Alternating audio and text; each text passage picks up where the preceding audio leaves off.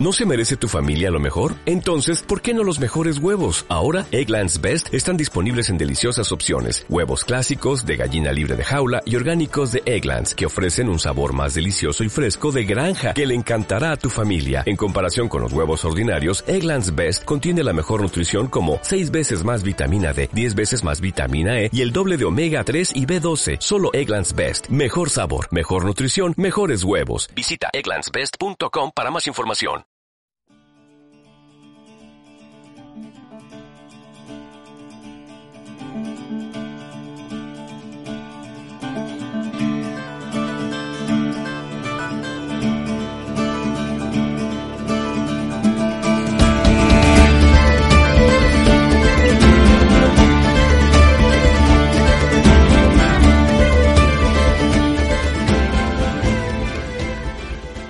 Travesura Realizada, tu programa de literatura en el que te contamos todo lo relacionado con el mundo de los libros y los cómics y donde los spoilers están penados con la muerte.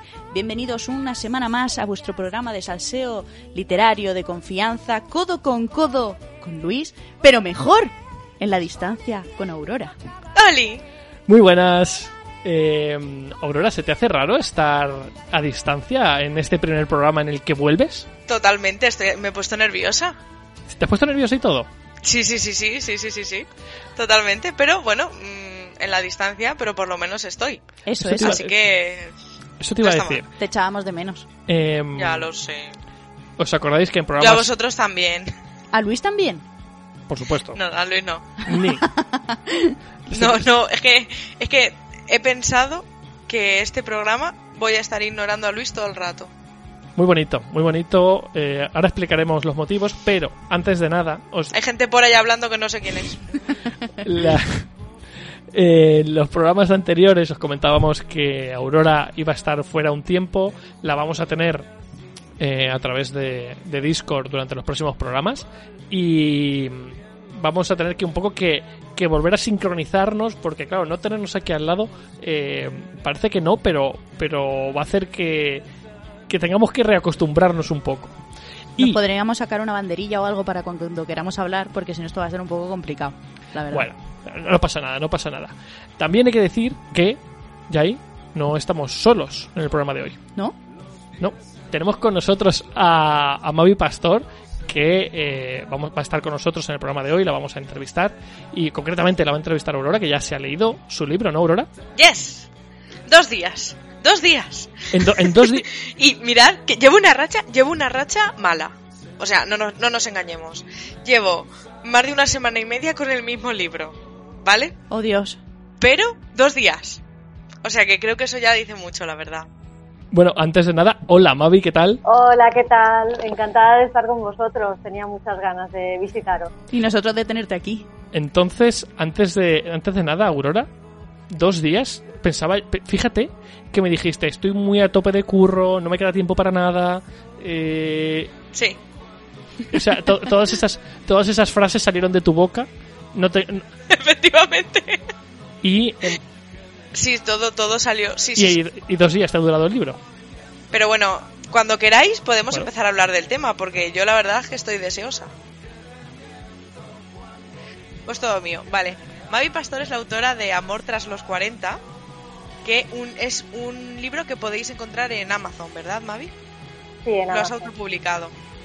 Sí, está en tapa blanda, está en tapa blanda, está en ebook, está en Kindle Unlimited también para que esté suscrito. Genial. Yo la verdad es que cuando los autores meten el ebook de turno en Kindle Unlimited, yo la verdad es que soy muy feliz. Mm. Porque creo que eso, eso también creo que dice mucho de los propios autores, ¿no?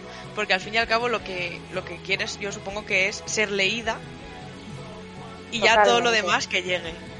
Con eso ya compensa. O sea, eh, para empezar, eh, que te lean, o sea, que alguien dedique su tiempo a leerte, es una maravilla. Aunque sean dos días o, o 24 horas, que me ha llegado alguna, alguna lectora que me ha escrito que se lo había leído en 24 horas y a ti te cueste dos años escribirlo. No pasa nada. Eh, lo, lo bonito es que, que pudiendo elegir todo lo que hay para elegir hoy en día, que elijan tu libro ya es una recompensa enorme. Así que estoy súper contenta. se siente? Hace un par de programas sí que hablábamos un poco de esto, de cómo se sienten los, los autores cuando llega la persona de turno y lee en una tarde un libro que te ha costado tanto escribir. No, al final eh, yo en realidad me siento súper contenta porque creo que realmente si hay algo que un autor no se puede permitir en el siglo XXI es aburrir, porque hay muchas otras opciones. Entonces, cuando nos quedamos enganchados con un libro y se hace pesado y no quieres seguirlo, eh, la lectura debería ser algo que disfrutas, ¿no? Entonces, no, no tiene que ser un castigo y, yo intento escribir siempre de, forma que al lector le resulte lo más fácil posible. Yo siempre me pongo en la piel del lector, que además generalmente lee cansado al final del día, etcétera, etcétera. También hay momentos bucólicos de leer en la playa y demás, ¿vale? Pero lo normal lo, habitual, lo que más sucede es, que lees al final del día. Entonces, si te lo facilitamos un poco, eh, pues creo que no está de más. Yo estoy totalmente de acuerdo, la verdad. O sea, además en el momento, porque yo soy de esas personas que cuando un libro se le empieza a hacer pesado, lo tengo que terminar, pero me cuesta mucho ponerme, ¿no? Entonces es como que lo voy posponiendo constantemente. No es lo que me está pasando con el, con el libro que estoy leyendo actualmente, pero es como que constantemente voy posponiendo y otra gente pues directamente lo, lo abandona. Sí. Y bueno, vamos a empezar un poco a hablar también de, del libro en sí. ¿Nos puedes hacer un pequeño resumen sobre de qué trata Amor tras los 40? Vale. Eh, Amor tras los 40 es eh, una novela romántica o contemporánea. Hay quien la ve desde un punto de vista y hay quien la ve desde otro.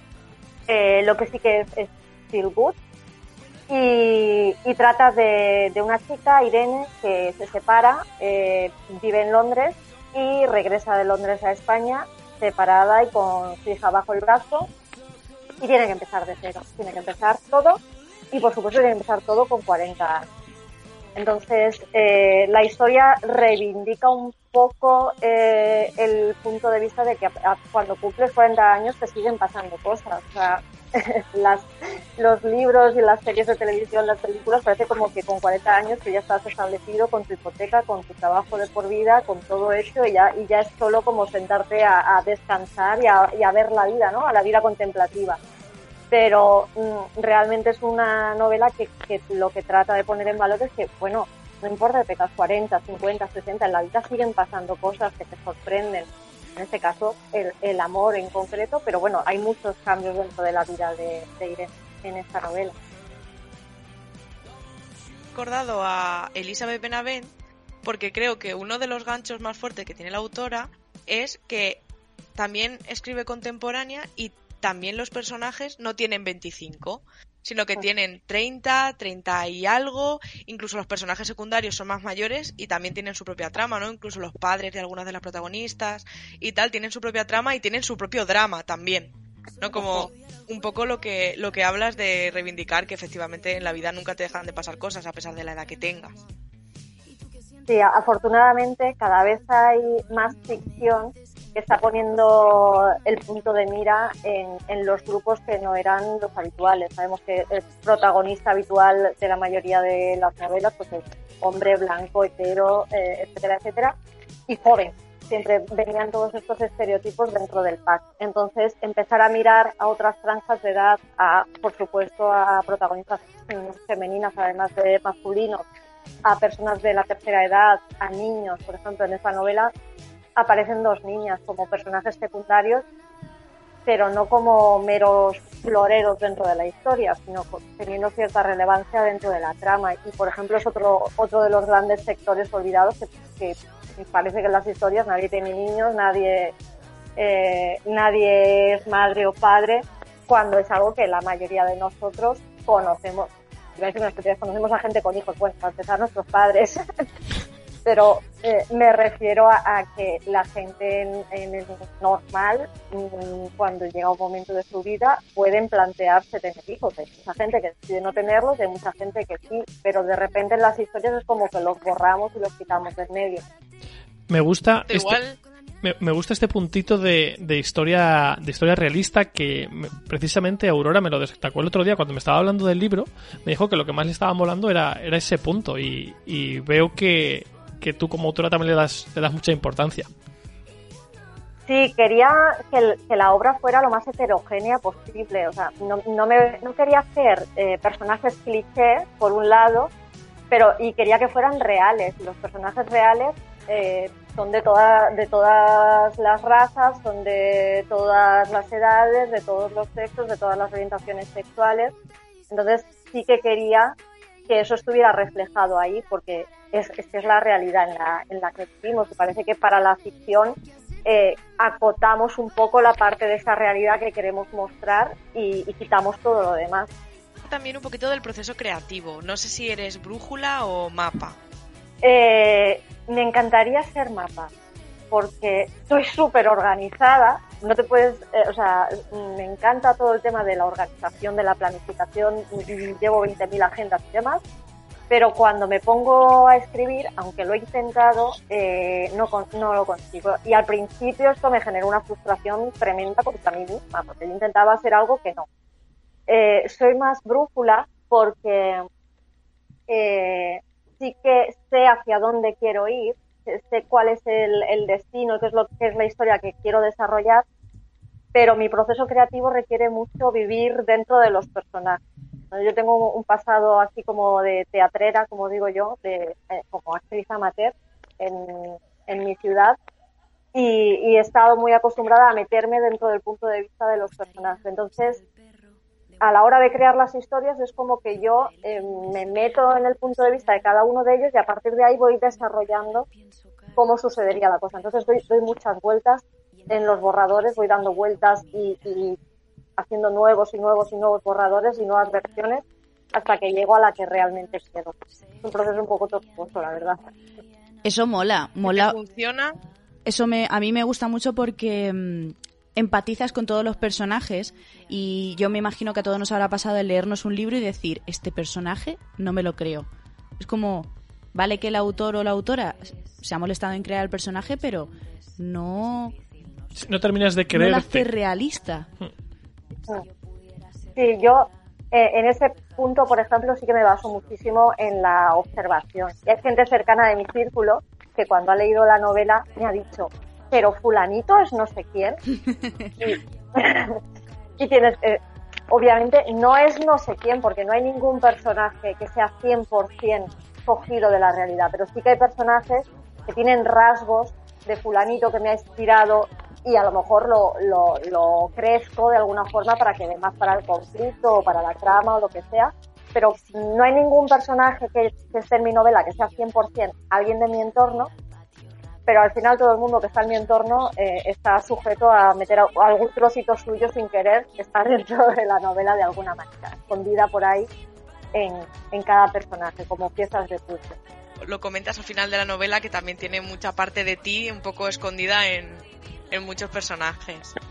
Sí, porque yo por lo menos no entiendo otra forma de, de escribir o de crear. Habrá, habrá otras personas que sí. Pero mm, mi forma de hacerlo es que haya algo de verdad en ello. Algo de verdad no, me refiero a algo. me refiero a algo de de sensación de veracidad, de experiencias que he vivido y demás. Y la mejor forma de, poder eh, que el lector luego empatice con lo que con lo que sucede a los personajes es que se lo cuentes desde la cercanía. ¿no? Mucha gente me ha dicho, me han empatizado con diferentes personajes y me han ido diciendo, es que a mí me pasó lo mismo y fue así. Entonces ese es el, punto de encuentro que, me gusta, que, que el lector realmente ve que son personajes cercanos, no son, no son eh, personajes que les ocurren grandes cosas, no, no, no es, por ejemplo, no lo sé, estos dramas, por ejemplo, de, de personas refugiadas que vienen a España y tal, puedes empatizar con ellos, pero empatizas un poco desde fuera porque tú no has pasado por ahí. En cambio, cuando lo que están sucediendo son experiencias más cotidianas que pueden pasar a, a cualquiera de nosotros, eh, es más fácil empatizar y es, un poco ese tipo de historias las que busco. Sí. ¿Este era el objetivo un poco de, la novela? Sí, eh, yo siempre escribo desde, desde la realidad.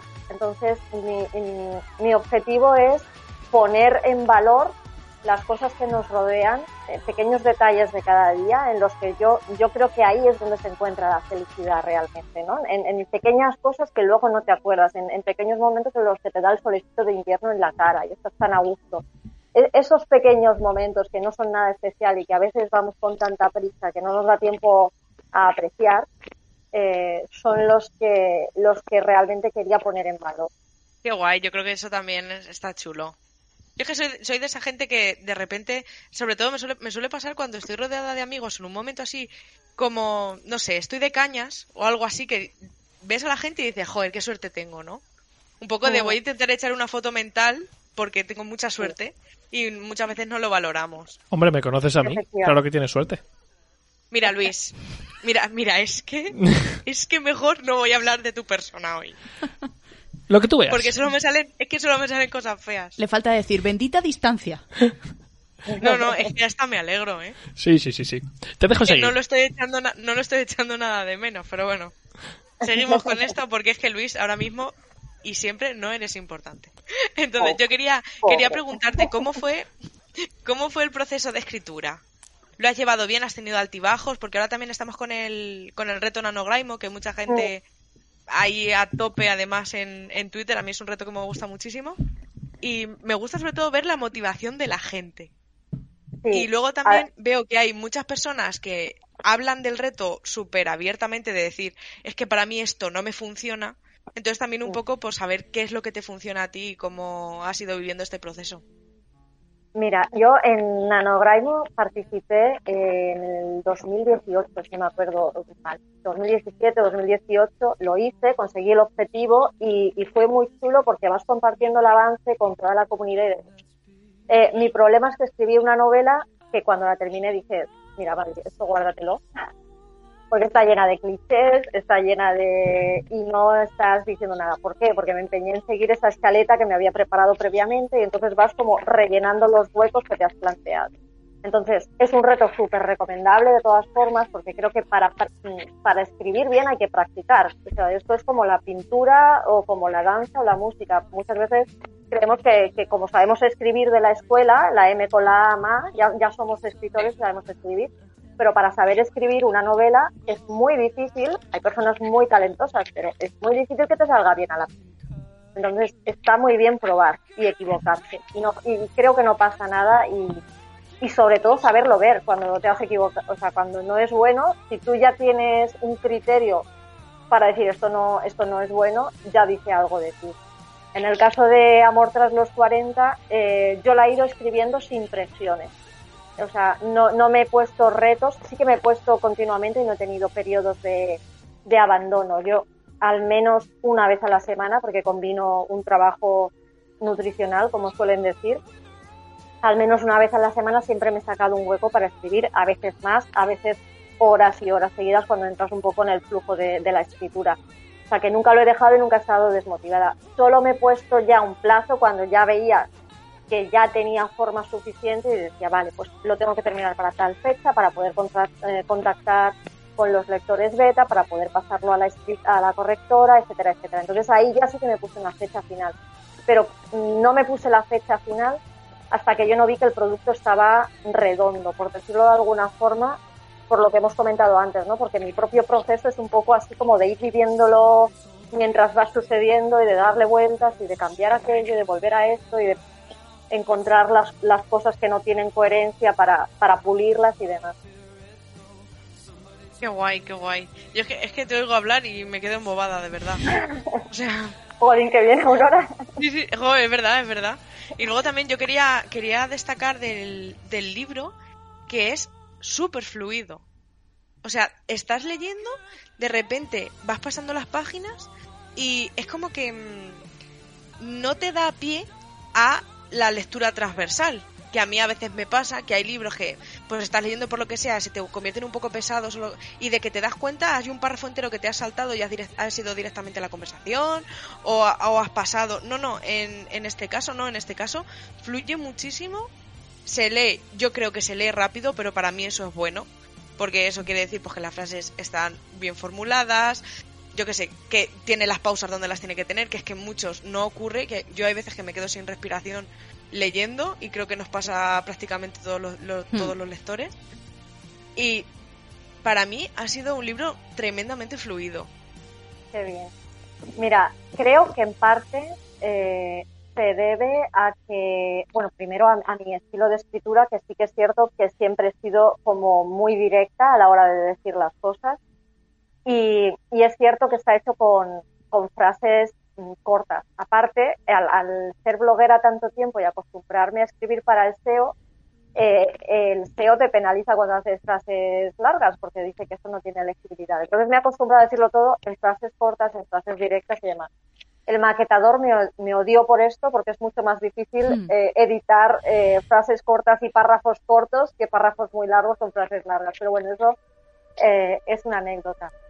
Pero por otro lado, aparte de ese estilo de escritura, creo que también eh, ha sido muy importante que en el proceso de revisión no me ha temblado la mano en cortar.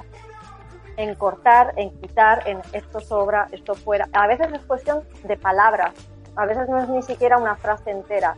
Pero quitas una palabra de aquí, una palabra de allá, eh, te fijas en no cargar de adjetivos y demás. Y creo que eso ayuda eh, al texto y ayuda al lector también. Sí.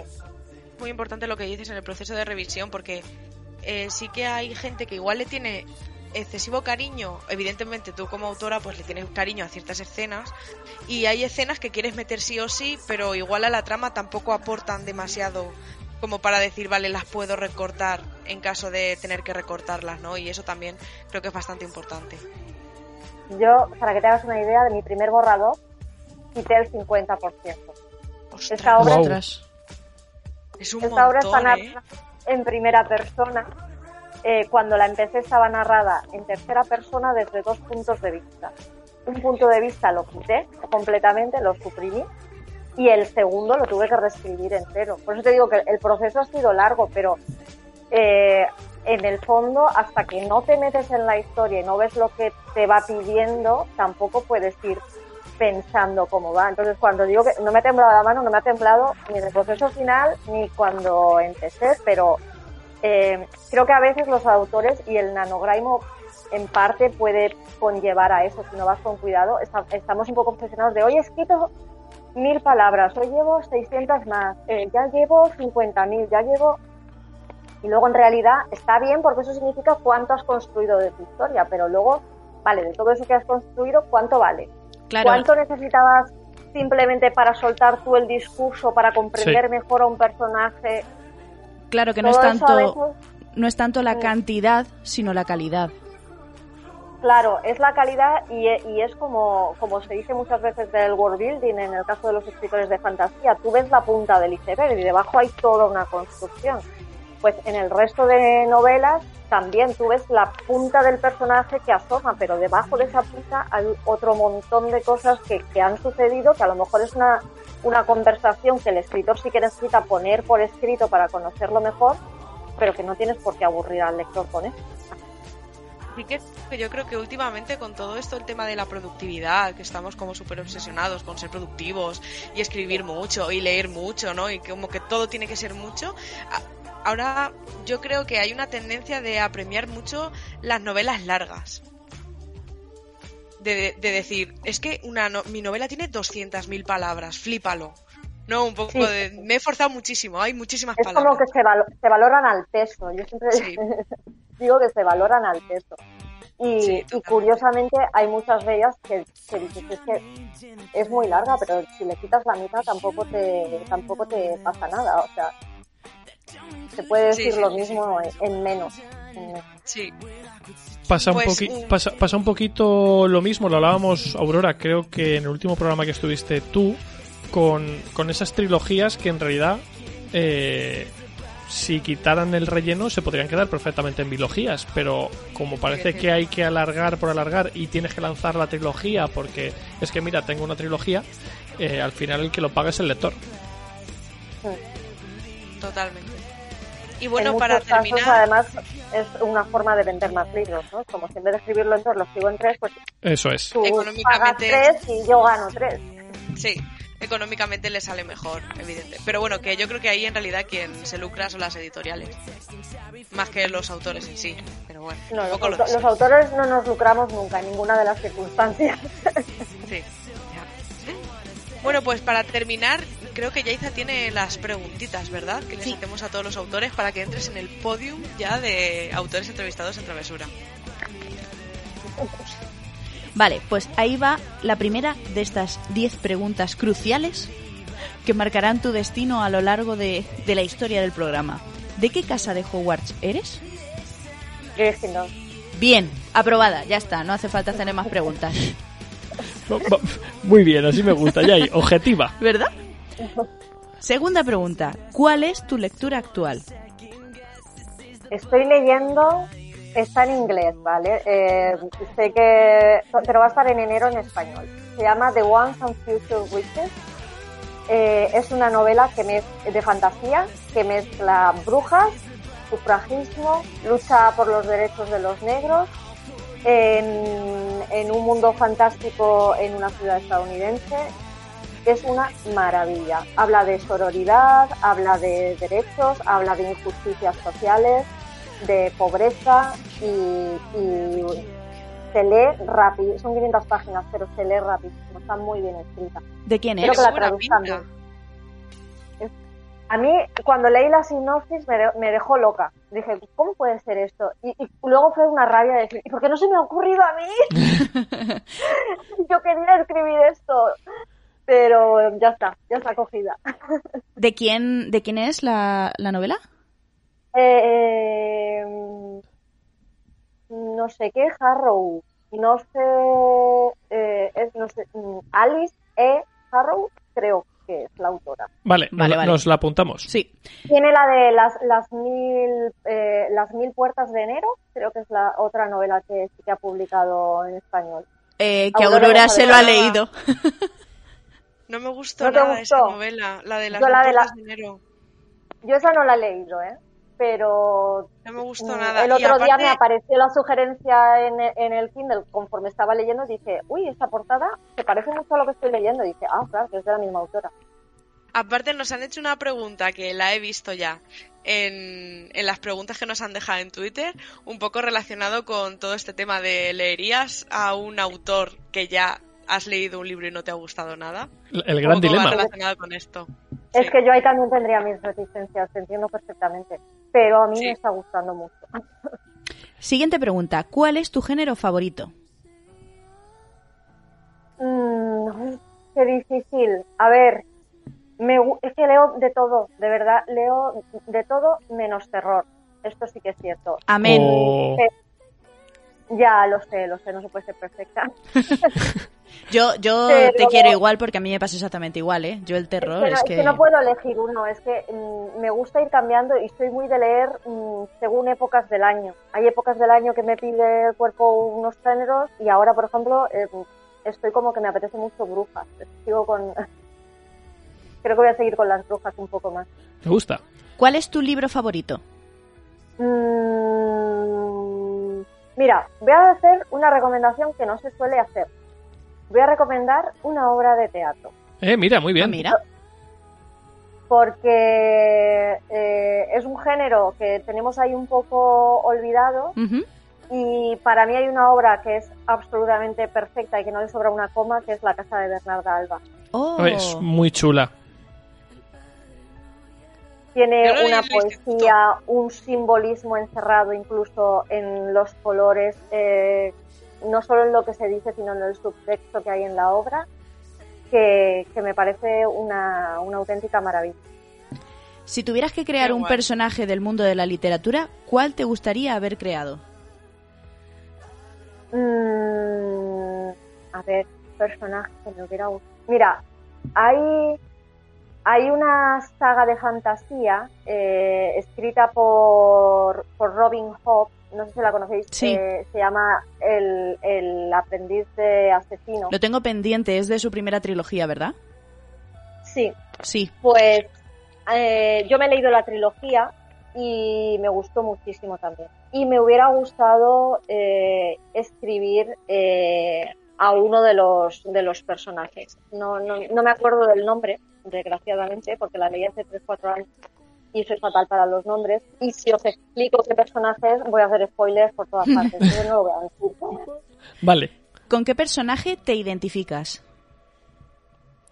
Eh, estaría muy feo decir con Joe Mark de Mujercitas. Escritora independiente, rabiosa. Es- Está estupendo. Todo vale. No hay respuesta mala. Pues esta es. Libro que siempre recomiendas. Mira, para la gente que no, durante muchos años, para la gente que no solía leer, que había perdido completamente el hábito, siempre recomendaba El niño del pijama de raya, Anda. porque era una historia que enternecía mucho, muy cortita Sí. y que se leía muy rápido. Entonces, para gente muy, muy desenganchada del hábito lector, y te estoy hablando a lo mejor de gente de 50, 60 años que, que les, que les cuesta, eh, que a lo mejor no han tenido una formación académica eh, como la hemos tenido eh, nosotros, afortunadamente, eh, es un libro que, que sí que he recomendado muchas veces. Pero hay un libro que leí en el 2020 eh, que, me, que me gustó muchísimo, que es Los siete maridos de Evelyn. Hugo. ¡Oh, bravo! ¿Ves? Doble aprobado. Esto es matrícula ya. Es un librazo, ¿eh? Es que es un Es librazo. un librazo. Es que es un librazo, muy y bueno. además, No lo ves venir igual- en ningún momento. y- y- Es un y- y- librazo. y está muy bien escrito. Sí. Sí.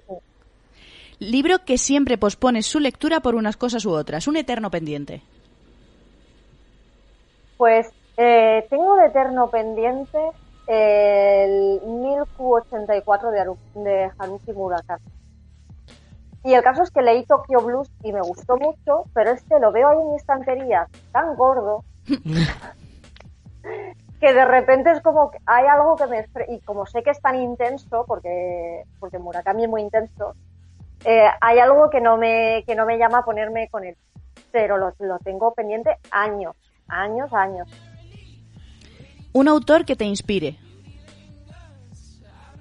Mm, mira, me inspira mucho Beth O'Leary. No sé si conocéis eh, sus obras en español, creo que era en, En tus zapatos, Ah. y compartido. ¿No? ¿Sí? Sí. Sí, sí, Me yo he hablado, yo he hablado en el programa de piso para dos. Ah, Luis, vale. el libro este de la, de la enfermera. Sí, sí, sí, sí, que ya está. comparte piso a unas horas. Sí. Pues la au- sí. Me inspira mucho porque tiene una facilidad eh, para meter temas muy serios de forma muy sutil y amable y, y para hacer una mezcla intergeneracional muy interesante, por un poco por lo mismo que, que os he estado contando y sus libros siempre tienen un, un toquecillo feel good al final que me, que me encanta. Así que eh, me inspira mucho, estoy deseando leer el, el tercero que ha sacado que es Road Trip. Lo tengo pendiente y tengo muchas ganas de leerlo. Vale, vamos con la última pregunta. Si tuvieras en tus manos un libro en el que está escrita tu vida, tu historia personal, ¿lo leerías? Ujú.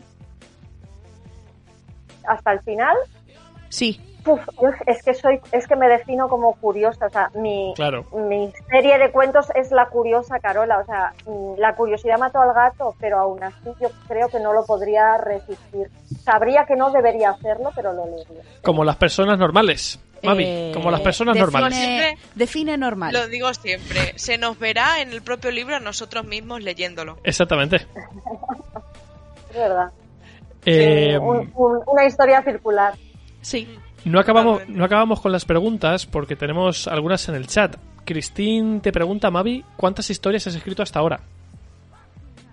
Bueno, historias he escrito mm, muchas en diferentes formatos. He escrito cuentos, he escrito relatos, he escrito mm, novelas. Novelas he escrito dos, ¿vale? Si, si la pregunta es por novelas, dos. Una sin publicar y otra, que es la de la que estamos hablando, Amor tras los 40. Y publicados tengo dos cuentos, eh, que bueno, uno de ellos además está traducido a- al inglés. Qué guay. Qué guay. Y, y hace poco eh, uno de mis relatos ganó también un concurso eh, y está publicado. Lo, lo que pasa es que está, está publicado en un libro de estos mm, solidarios y sin SBN ni demás. No, no, no como publicación, está en papel. Ajá. Pues o- o- otro día nos vamos a juntar en, en Twitch en una de nuestras horas productivas y nos vas a contar cosas de esos cuentos y de estos relatos. Que creo que, que puede Ah, haber vale. cosas chulas ahí. Em, tenemos más preguntas. Mira, María, creo que más o menos has contestado antes, pero bueno, eh, em, ¿hiciste escaleta a la hora de, de planificar tu novela? A ver, eh, hice escaleta y la deshice mi- un millón de veces. Eh, y siempre me pasa lo mismo. Cuando empiezo la historia, las primeras escenas sí que las tengo más marcadas porque sé lo que pasa y sé hacia dónde voy, pero conforme llega al final de la historia, sé la última escena, Ajá. pero todo lo del medio lo tengo suelto y desdibujado. Pero, como he dicho, soy una persona muy organizada y con ganas de, mm, de ser mapa, aunque no lo sea. Yo tengo mi Excel donde tengo todas las escenas Claro. registradas, qué personajes salen, dónde están ubicadas, los espacios y demás.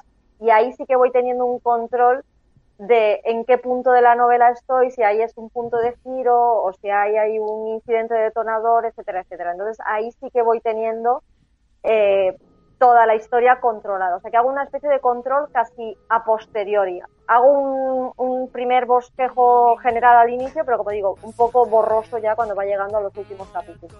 Y, Y, luego va cambiando todo el rato. y Nura, te- Nura te deja otra pregunta. Eh, te preguntas si utilizas música para escribir o prefieres el silencio.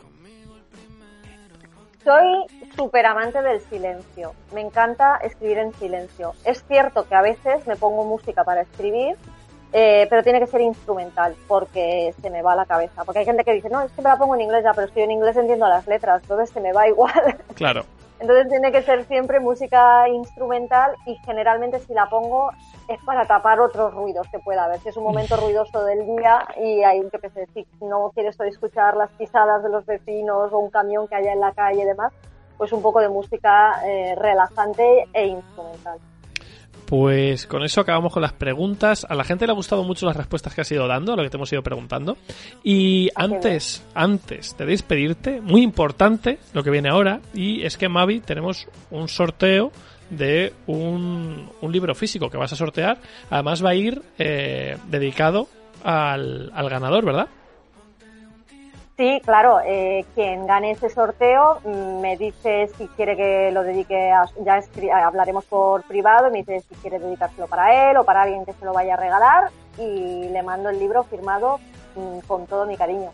Pues, ¿cómo va a funcionar el sorteo? Seguramente los que estéis escuchando este programa el lunes, cuando, cuando lo publiquemos en Evox, en Spotify, ya sabéis que estamos también en Apple Podcast, Google Podcast, eh, ya podéis haber visto el sorteo en redes porque desde el jueves 11, tanto en Twitter como en Instagram lo estamos sorteando. ¿Cómo podéis participar? Pues en Twitter tenéis que seguir a la cuenta de, Mavi, tenéis que seguir nuestra cuenta de Twitter también, las vais a tener eh, vais a tener el tweet en- fijado en nuestro perfil para que podáis eh, seguir la cuenta de, Mavi sin problemas y tenéis que hacer retweet al tweet del sorteo en el que pues, va a haber una imagen y lo vais a ver todo desde ahí. En Instagram, ¿qué vais a tener que hacer? Pues vamos a tener una imagen puesta en nuestro perfil. Tenéis que eh, dejar un comentario mencionando a dos amigos que creáis que les puede molar el, libro y seguir tanto nuestra cuenta de Instagram como la de eh, Mavi. Podéis participar solo en una de las redes, podéis participar en las dos, como queráis. Luego lo que haremos será juntar todas las participaciones y, y con eso pues el- elegiremos a un ganador. Además lo vamos a elegir en directo. El sorteo va a durar activo unos 10 días porque la idea es que dentro de dos programas en directo seleccionemos al ganador. Así que eh, vais a tener eso, 10 días para, para participar, que yo creo que, que tenéis tiempo. Tenéis tiempo para, para luchar por llevaros el libro.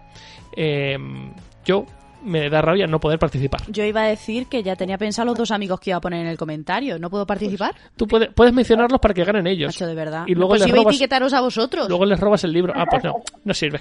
Ah, bueno, pero si te lo mandan a ti, gano yo. No, no sirve, no sirve. Trato Tampoco puedo pensado, participar. trato pensado. Pero Luego me es- hago la sorprendida y ya está. lo dicho, Sería, sería un poquito de tongo en realidad si lo hiciéramos así. ya. ¿Qué va? ¿Qué va? Ch, Tú déjalo, tú flu- que fluya. que lo fluya. dicho, recordad que, que ya lo tenéis activo y, y no lo dejéis pasar, que, que os va a molar.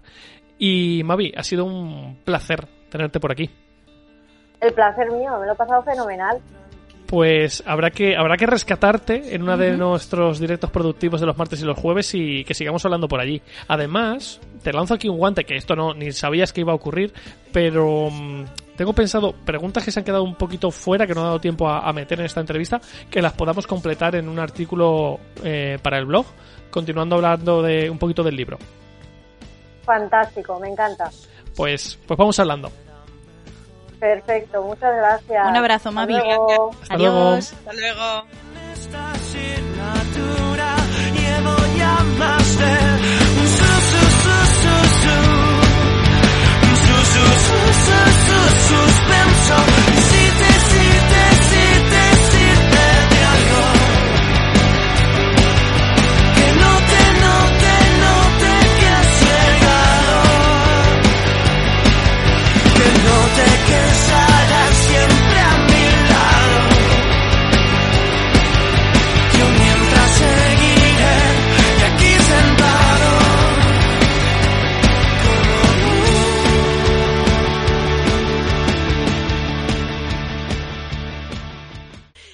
Pues después de esta entrevista tan chula, eh, en la que ya me han dejado claro que no me puedo ganar ese libro, que no entiendo por qué, ya hablaré yo con los organizadores a ver qué pasa aquí. Eh, vamos a seguir con el contenido del programa y es que vamos a ponernos un poquito al día con lo que nos estamos leyendo. Empiezo yo porque va a ser muy breve y es que sigo con, con La maldición del tranvía 015. Eh, por cierto, antes de nada, antes de nada, No, importantísimo, sí, no sí, corto todo. Venga. Resulta que, por supuesto, mis ideas, aunque aquí se me, se me ignora, se me ridiculiza y se me de todo, ¿Decías algo? los oyentes saben la verdad, saben quién vale aquí. Y ya se está trabajando en, una, re- en un relato corto basado en la idea de un tren que come personas. Yaiza, Se está, se está ¿Eh, trabajando qué? en eso. Yaiza, Dime. Yaiza. He, te- he tenido como unos segundos de silencio, no oí hablar a nadie. Es que me he emocionado. Me he emocionado porque me ha venido así Yo un digo, aire. No sabía, digo, digo, no sé si se ha cortado o qué con esto de la distancia, no, Qué capullas soy las no sé. Había unos segundos de silencio, no sé cómo lo editaré luego. La esto verdad, luego pero- cortas y ya está, no se nota, Ya lo no se veremos. nota la Bueno, magia de pues- la edición. Aunque se me ignore, repito, se está escribiendo ese relato. ¿Has oído Así eso? que esto solo es caridad. En fin, Me ha vuelto a ocurrir. Estoy pasando por un túnel. de verdad, qué asco dais. Bueno, pues eso, em, sigo leyéndome eh, la el de la maldición del tranvía 015, que me quedan unas 70 páginas, creo que hoy si me da tiempo me lo acabaré, porque me apetece mucho. Tengo que empezarme el libro para cumplir el reto de este mes, que tengo dos opciones, así que cuando me empiece, cuando me decida por cuál, la semana que viene os contaré eh, la opción ganadora. Y tengo sentimientos encontrados porque, como no estoy teniendo casi tiempo para leer, quiero seguir con la rueda y quiero seguir con Harry Potter 7, pero me da mucho agobio empezar y estancarme. Ya. Entonces estoy con... Porque, por ejemplo, el otro día... eh, ¿Por qué digo lo de la rueda? Porque el otro día quedamos con una amiga que la incitamos nosotros a leerse la rueda y si me descuido me, me alcanza. Sí. Y se ha leído la precuela que yo aún no me he leído y ha sido como... Ahora necesito Leer. leerme eso. Pero estoy a medias de uno de los libros porque llevo de estos que están partidos en dos, me parece. No lo sé, ya no lo sé, ya he perdido la cuenta. Total, que me toca el 14 y estoy como... mm, ¿Qué hago con mi vida? ¿Me lo empiezo o no me lo empiezo? Y es como, Dios. Entonces, eh, pues esa duda tengo. Tengo un montón de libros cortos que me quiero leer, pero tengo que meter el del reto y me apetece más leerme otros. eh, Aún tienes, tienes un montón de días, tienes 20 días por delante. Sí, sí, sin presiones. Ya os diré la semana que viene cuál es que. Voy que yo me leo. mucho más rápido que Jay para que no, no perdamos tiempo. Si no yo me hubieras cortado, habría tardado muchísimo menos. Luis, Yo solo me he leído, porque hay que, hay que avanzar, yo solo me he leído eh, un cómic que se llama Sarkei, Caza Recompensas. Tenéis una adaptación en Netflix que yo me quiero ver, porque me ha gustado mucho. De hecho, Aurora, creo que, que a ti esto te, te puede molar. Esto va de un cazarrecompensas en el espacio, es el típico antihéroe al que todo le sale mal, no tiene pasta. Su nave espacial es una mezcla, e- es que es muy fuerte. Es una caravana reconvertida en carrito de helados ¿Mm? que puede volar por el espacio, porque no tenía dinero, entonces se la compró de segunda mano y se la compró a un heladero que había reconvertido una caravana en, en carrito de helados. Y bueno, pues es la típica historia de el típico personaje al que todo le sale mal y un día cuando por fin parece que va a ganar un pastizal, resulta que el objetivo al que tiene que, que dar caza no es tan malo como se lo habían pintado y bueno, a partir de ahí pasan una serie de cosas. A mí me ha gustado mucho, son cinco grapitas. Yo hay un, hay un tomo único que lo recopila todo. Imagino que esto podría ser la primera temporada de la serie en Netflix, no lo sé. Y mm, si no os leéis el cómic, quizá la serie esté bien, no lo sé, ¿eh? No sé si, hay si es serie o es peli, pero sin, por lo que sea no, no os llama la atención el, el cómic, podéis echarle un vistacito en Netflix, a ver qué tal. Lo que se me ha olvidado decir antes en cuanto a mis lecturas es que lo que sí que me he acabado es Terramar, que me lo acabé hace dos días y yo me había hecho a la idea de que ya os lo había contado. Pero la semana que viene hablaremos más de eso. Aurora, Pues yo estoy leyendo eh, La máquina del tiempo de Wells porque sí que es cierto que hay una cosa que vamos a hablar claramente. Aquí hay prioridades, Ajá. ¿vale? Y mi prioridad es eh, ganar el reto. ¡Qué sorpresa! ¿Vale? Entonces, ¿es posible que haya pausado el libro que estoy leyendo solo para poder cumplir el reto? Sí. Pues Así me gusta, Lo he pero me hecho. gusta. Porque hay prioridades y la competitividad es una de ellas. Entonces, pues estoy viendo la máquina del tiempo. Eh, no es- está en Nextory, por cierto, para quien le interese. Todavía no nos patrocinan, así que de momento estamos a ver. Podrían mejorar, Estamos podrían viendo. mejorar lo que no hicieron los anteriores. Que es pagarnos, sí, Sí. lo sé. Eh, intentaré llegar a negociaciones de alguna manera. He pensado que incluso les voy a Toma. Así me gusta. ya tomar por saco. Yo ya voy a dejar de hacer publicidad a la gente gratis. Así me gusta, así debe Total, ser. que, mm, que lo estoy... Oigo como un murmullo por ahí que me intenta interrumpir y no me gusta Yo es que creo que, creo que me he dejado una ventana abierta y se está colando el ruido. Ay, No lo sé. Bueno, lo que estaba diciendo, eh, son unas... Creo que en papel son 130 páginas, o sea Ah, que es ¿solo? En, en digital pone que son 99 y llevo 40.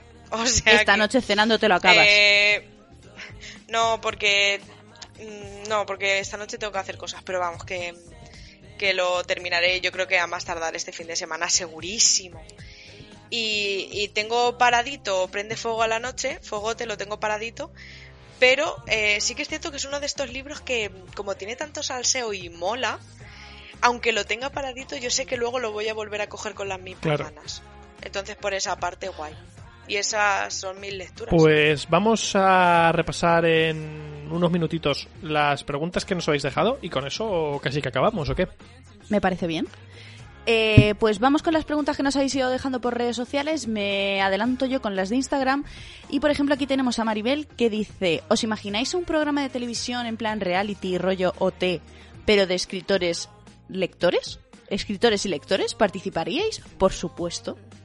Habrá que representar a Albacete, ¿no? Digo Claro. yo, que no salimos nunca. Luego la gente dice Albacete en el mapa no sale. Si- si no hay si no hay nadie de Toledo, yo voy. Voy por Toledo. ¿Ya te han hecho hija honorífica, tía? ¿Llevas ahí muy poco? Pues casi. Da igual, pues yo ya yo ya soy de aquí. Ya soy leísta, laísta y Ya lo tienes todo, qué bien. Que es lo que yo creo que es lo que caracteriza a esta ciudad. Voy... Y la última, la Vale. última pregunta que tengo yo por aquí no es una pregunta, es un cotilleo. Y es Silvia que dice, ¿dónde se ha ido Aurora con la OPO? ¿De qué va a trabajar? ¿Por qué? Queremos datos, jeje. Pues eh, soy psicóloga y estoy trabajando de psicóloga. Así que estoy súper contenta. Y nada, sigo estudiando oposiciones porque esto eh, estoy cubriendo una baja, por eso eh, voy a estar unos meses indeterminados fuera, pero no sabemos ni cuándo volveré ni no tenemos datos. Pero, pero bueno, to- cuanto más se no alargue, cuanto más se alargue mejor. Y ya está. Claro. Pues vamos con las preguntas de, de Twitter y la primera que tenemos por aquí es de Irati que nos pregunta si este mes solo pudierais leer un libro, ¿cuál escogeríais? Antes de responder, respondo yo por Aurora y por, y por mí, el del reto. Ay, yo no. Yo sí, obviamente. O sea, si no me puedo leer el libro del reto, ya voy a perder. No, hombre, vamos a ver, ya. Pero si puedo elegir, no Me elegiría ha, gusta- me ha gustado vale, la respuesta de ese murmullo. creo que está, no. está haciendo puntos en realidad, yo creo, ¿eh? Esto es nada más que peloteo.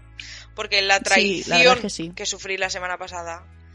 Mira, ¿eh? De la que no se ha hablado, en este- no se ha hablado de eso en este el programa, ¿eh? puñal clavado y sangrando. Y que yo no sé de qué estáis hablando, porque yo no me he enterado de qué, traición ni qué nada. Pues Que ahora, ahora al final, al final lo, comentamos. lo a- descubriremos al final del programa. Sí. Eh, Nura nos ha dejado una pregunta también por aquí y nos pregunta, ¿alguna vez leéis con música puesta de fondo? Y si es así, ¿qué tipo de música os soléis poner para leer? Yo habitualmente no, aunque algunas veces sí. Concretamente cuando empecé a leer a Lovecraft, me puse música siniestra mientras tanto y la experiencia fue bastante chula. Sí, porque yo le dije, si quieres algo siniestro, me pongo yo al lado y empiezo, ¡uh! Y no, No macho. No, macho, no me deja ni leerle en voz alta ni hacerle susurros, entonces así es imposible. Fatal. Yo por mi parte sí que uso música para leer, sobre todo cuando hay ruido fuera o me quiero concentrar y veo que no, porque no me centro, me pongo los cascos y ah, según qué libros sí que me sirve mucho para, para meterme en la historia. Yo puedo leer también Vamos con la tele con- encendida porque no sé por qué nadie me deja responder. No sé, mira. Es verdad, es verdad, es verdad que Aurora está al otro lado de la Yo estaba pantalla. Mira, esperando nene. que contestara Aurora. Mira, nene. esto, esto es inaudito. Mira, yo me quedo flipando. Lo que estaba diciendo. Puedo leer hasta con la televisión de fondo. Pero sí que es cierto que me suelo poner eh, sonidos de lluvia. Puede ser que haya 30 Sí. Es que- grados, haya, haga un sol tremendo en la calle y yo tenga puesto sonidos de lluvia. Sí. Yo es que gusta. estudio con el sonido de lluvia, entonces Ah, no, ya, no me motiva para leer. Sí. Mm. Vamos con Néstor, que está haciendo puntos para escalar un poco en, en la escala de, de preguntas chulas. Sí, no como Luis. Eh, Pensaba que decían la de peloteo, digo, ¿qué ha hecho el pobre Néstor no, esto siempre bien. Luis siempre eh, mal.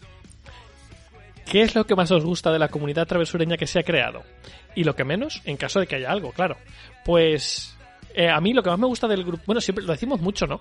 Lo que más me gusta del, del grupito que, que estamos creando, de la comunidad que se está haciendo alrededor de- del podcast, es que eh, ya creo, o tengo la sensación de que esto ha pasado de ser lo que era al principio, que es un podcast en el que nosotros hablábamos y otra gente nos escuchaba, a que todos nos conocemos, todos nos recomendamos libros, todos nos, eh, nos seguimos las coñas. no Ahora hay feedback. Se ha, crea- se ha creado como una comunidad real que está muy guay. Eh, me mola mucho que incluso vosotros los oyentes eh, os estáis conociendo entre vosotros y eh, de, de vez en cuando entro a Twitter y os veo hablar de no sé qué y digo, mira, que no sé, es una cosa que me mola mucho el, Mm. el grupo y la comunidad y todo lo que se ha creado y a mí, no sé, me mola un montón. Pues ya, ya ha respondido el traidor por todos. Eso es verdad. Así me gusta. Que, que apoyes el susurro. Lo que menos me gusta es que no hayamos conseguido hacer algo presencial para desvirtualizarnos. Hubiera estado súper que me molaría Sí. mucho. Pero bueno, eso, eso, Llegará, llegará eso está ahí y, y- llegará, y- y- está. y- y se hará. Mirad, eh, os cuento, estamos en directo y creo que acabo de desconectar con el pie el el, el sí. cargador del portátil y es posible que se apague el ordenador. Entonces voy a ver si, si lo pongo. Ay, de verdad. A mí se me está yendo un poquito ¿eh? vuestra señal. Hemos perdido a Aurora temporalmente. No, os- no os oigo, Vale, eh, chicos. a- a- abre, abre Twitter. Aurora, ¿te oyes? O sea, ¿nos oyes? Ahora mismo sí, pero hace un momento no. Vale, es que eh, lo estaba diciendo que he desconectado el cargador del portátil con el pie y.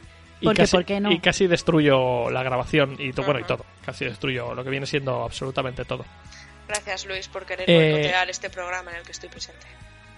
Que, mira, comentan eh, por, por Twitch que molaría mucho hacer esa quedada y que cuando eso, que tendrá que ser accesible, por supuesto. Sí, sí, Hombre, claro. por No. supuesto. No, no dudéis. Eh, vamos con algunas preguntas más. ¿A qué personajes os llevaríais a una isla desierta? Mm, Depende. ¿Para canibalismo o para compañía? eso ya como tú quieras. Pues yo, por ejemplo, me llevaría de Fuegote, que estoy leyendo ahora, me llevaría a Cian. Ya está, cada uno ya que Para, interprete. para tener, para tener mucho sexo. No tiene por qué, pero me parece una persona divertida. Sexo tropical, entonces. Vale. Seguimos con la pregunta de Judith que dice: Cuando leéis un libro que os es infumable, ¿dais por terminada la oportunidad de acercaros a otras obras del mismo autor? Yo, en mi caso, si, En general, sí. si, me, si, si me ha decepcionado, yo paso ya del autor. Yo depende. Yo en general, Sí, porque- en general, yo creo que voy a decir lo mismo que Yaiza. En general paso, a no ser que llegue una persona en la que yo confíe mucho y me diga, lo tienes que leer porque no tiene nada que ver, porque mola muchísimo, porque tal. Entonces ya si te lo recomiendo, por ejemplo, este que hemos dicho de mm, las mil puertas de enero a mí no me gustó, pero si ahora que ha dicho Mavi, que yo confío en su criterio, ha llegado Mavi y ha dicho, buah, pues estoy leyendo este otro que va a salir en enero en castellano, está muy muy chulo, Te lo pues me lo planteo, exacto. Sí. Yo, por mi parte, puedo ponerte dos ejemplos. Ajá. Por ejemplo, de Leibar Dugón me leí la novena casa y dije, gracias, pero no. Pero me voy a seguir leyendo otros libros suyos. Pero no sí. es el Y luego, por ejemplo, libro que de- lees de Leigh Bardugo, creo que eso es importante. No, pero por ejemplo, si el primer pero, por ejemplo, te de- Naomi, Naomi Novik, la de Una educación mortal, no me ha gustado ese libro, pero sí me quiero leer otros libros suyos, por ejemplo. Pero hay otros autores que me he leído uno y he dicho, venga, ya está aquí. O sea, depende también del nivel de decepción que me dé el libro. También es cierto. Y vamos a terminar con la pregunta de libros y algo más, eh, que nos dice, ¿qué libros quieren leer antes de fin de año? Eh, Sentaros, que esto va yo me gustaría decir que de verdad, porque claro, la semana pasada os decía que me estaba leyendo el ciclo de la luna roja, eso se ha parado para leerme el libro del reto. Pero, pero Entonces- el, el, el que te lo estás leyendo, volvemos a que no, está no, en que la de verdad, de noche. no, no, ¿o de verdad empecé a leerme el libro, pero, ¿Pero lo he te parado. habías leído algo más de dos páginas? Dos páginas había leído, pero lo había empezado, pero lo he parado, claro. O sea, te leíste la página del principio en la que pone el título y la siguiente que es a mi madre, que la quiero un montón. No, dos ¿No? más, dos más después. Había leído cuatro en total. Sí. La de que pone el traductor, la que pone la editorial y el año de publicación, ¿verdad? Claro. Vale, creo, creo que es mejor dejarlo estar, la verdad. ¿El qué? Creo que es mejor dejarlo estar. Este tema, porque es que no tiene ni pie ni cabeza. Eh, yo. ¿Cuál era la pregunta? Que se me ha olvidado. ¿Qué, qué, qué- qué libro quieres leer antes de que Vale, acabe el año? tengo que leer sí o sí. Quiero leer Nunca Noche, ya hice apúntatelo. Yo también. Y, Ajá. y quiero leer La ciudad de los ladrones de África Vázquez, Ah. que tengo la biología y no la he leído y la quiero leer antes de que. O sea, la quiero leer este año, la biología completa sí o sí. Tiene pintaza, Sí. luego me la tienes que dejar cuando te la leas. La tengo aquí además, o sea que. Pues esa era la última pregunta. Sí, yo no voy a abrir el melón de cuántos me quiero leer antes de que acabe el año porque no sería... Voy a decir por lo menos un libro de la rueda. Vale, Por, por lo menos. Yo creo que sí que lo Em, vamos a cumplir todos, fíjate. Ya con veremos. eso prácticamente acabamos. Se, se queda la traición sin contar. No, pero Es- cuéntala. No, Bueno, que la no. cuente Aurora. Cuente Es Aurora que- si quiere. es que me duele mucho el corazón. Entonces prefiero que no la contemos. Eh, vale, pues no se cuenta y como no se ha contado, Ajá. cuenta como que no ha ocurrido, Sí, por no. lo tanto no he traicionado a Aurora. Bueno, sí. Así que oficialmente no hay Sí, traición. hay, tra- hay traición y hay una traición muy fuerte. Pero bueno, no pasa nada. Hay gente que ya se ha dado cuenta. Sí, es verdad, hay gente en Twitter que sabía por dónde iban los tiros. Sí. Y lo han sabido y han sabido... Yo vivo en los mundos de Yuppie, no me he enterado Sí. de nada. Ahora, Sí, sí, sí, ahora, sí, ha ahora, gente que lo ha sabido. ahora después te lo cuento, Yaiza. Vale, vale, gracias. pues ya Así me siento un poco más integrada porque Sí, no sí. sé, no ahora sé. después te lo cuento. Bueno, pues nada, chicos, hasta aquí el programa de hoy. Espero que os haya gustado. Eh, nos vemos la semana que viene y recordad. Travesura realizada. Fesad Kirin, traidor. 哈哈哈哈哈哈哈哈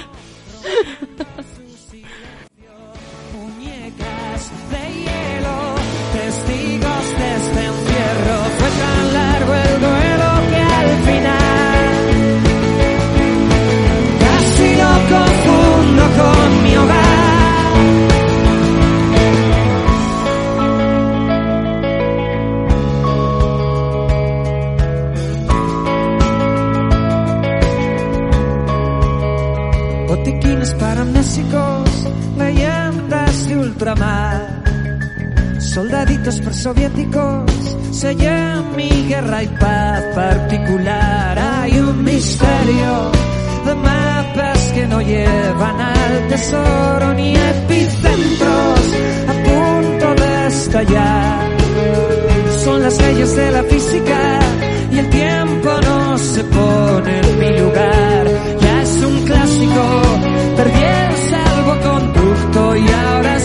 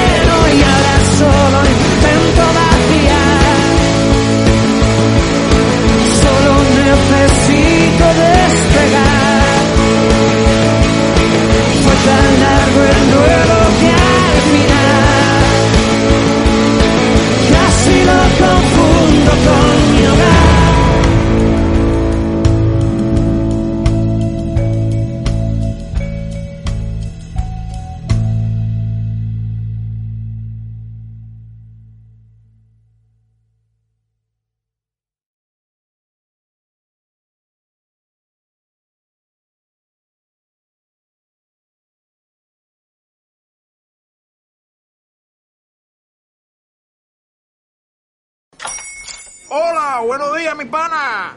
Buenos días, bienvenido a Sherwin Williams. ¡Ey! ¿Qué onda, compadre? ¿Qué onda? Ya tengo lista la pintura que ordenaste en el ProPlus app. Con más de 6.000 representantes en nuestras tiendas listos para atenderte en tu idioma y beneficios para contratistas que encontrarás en aliadopro.com. En Sherwin Williams somos el aliado del PRO.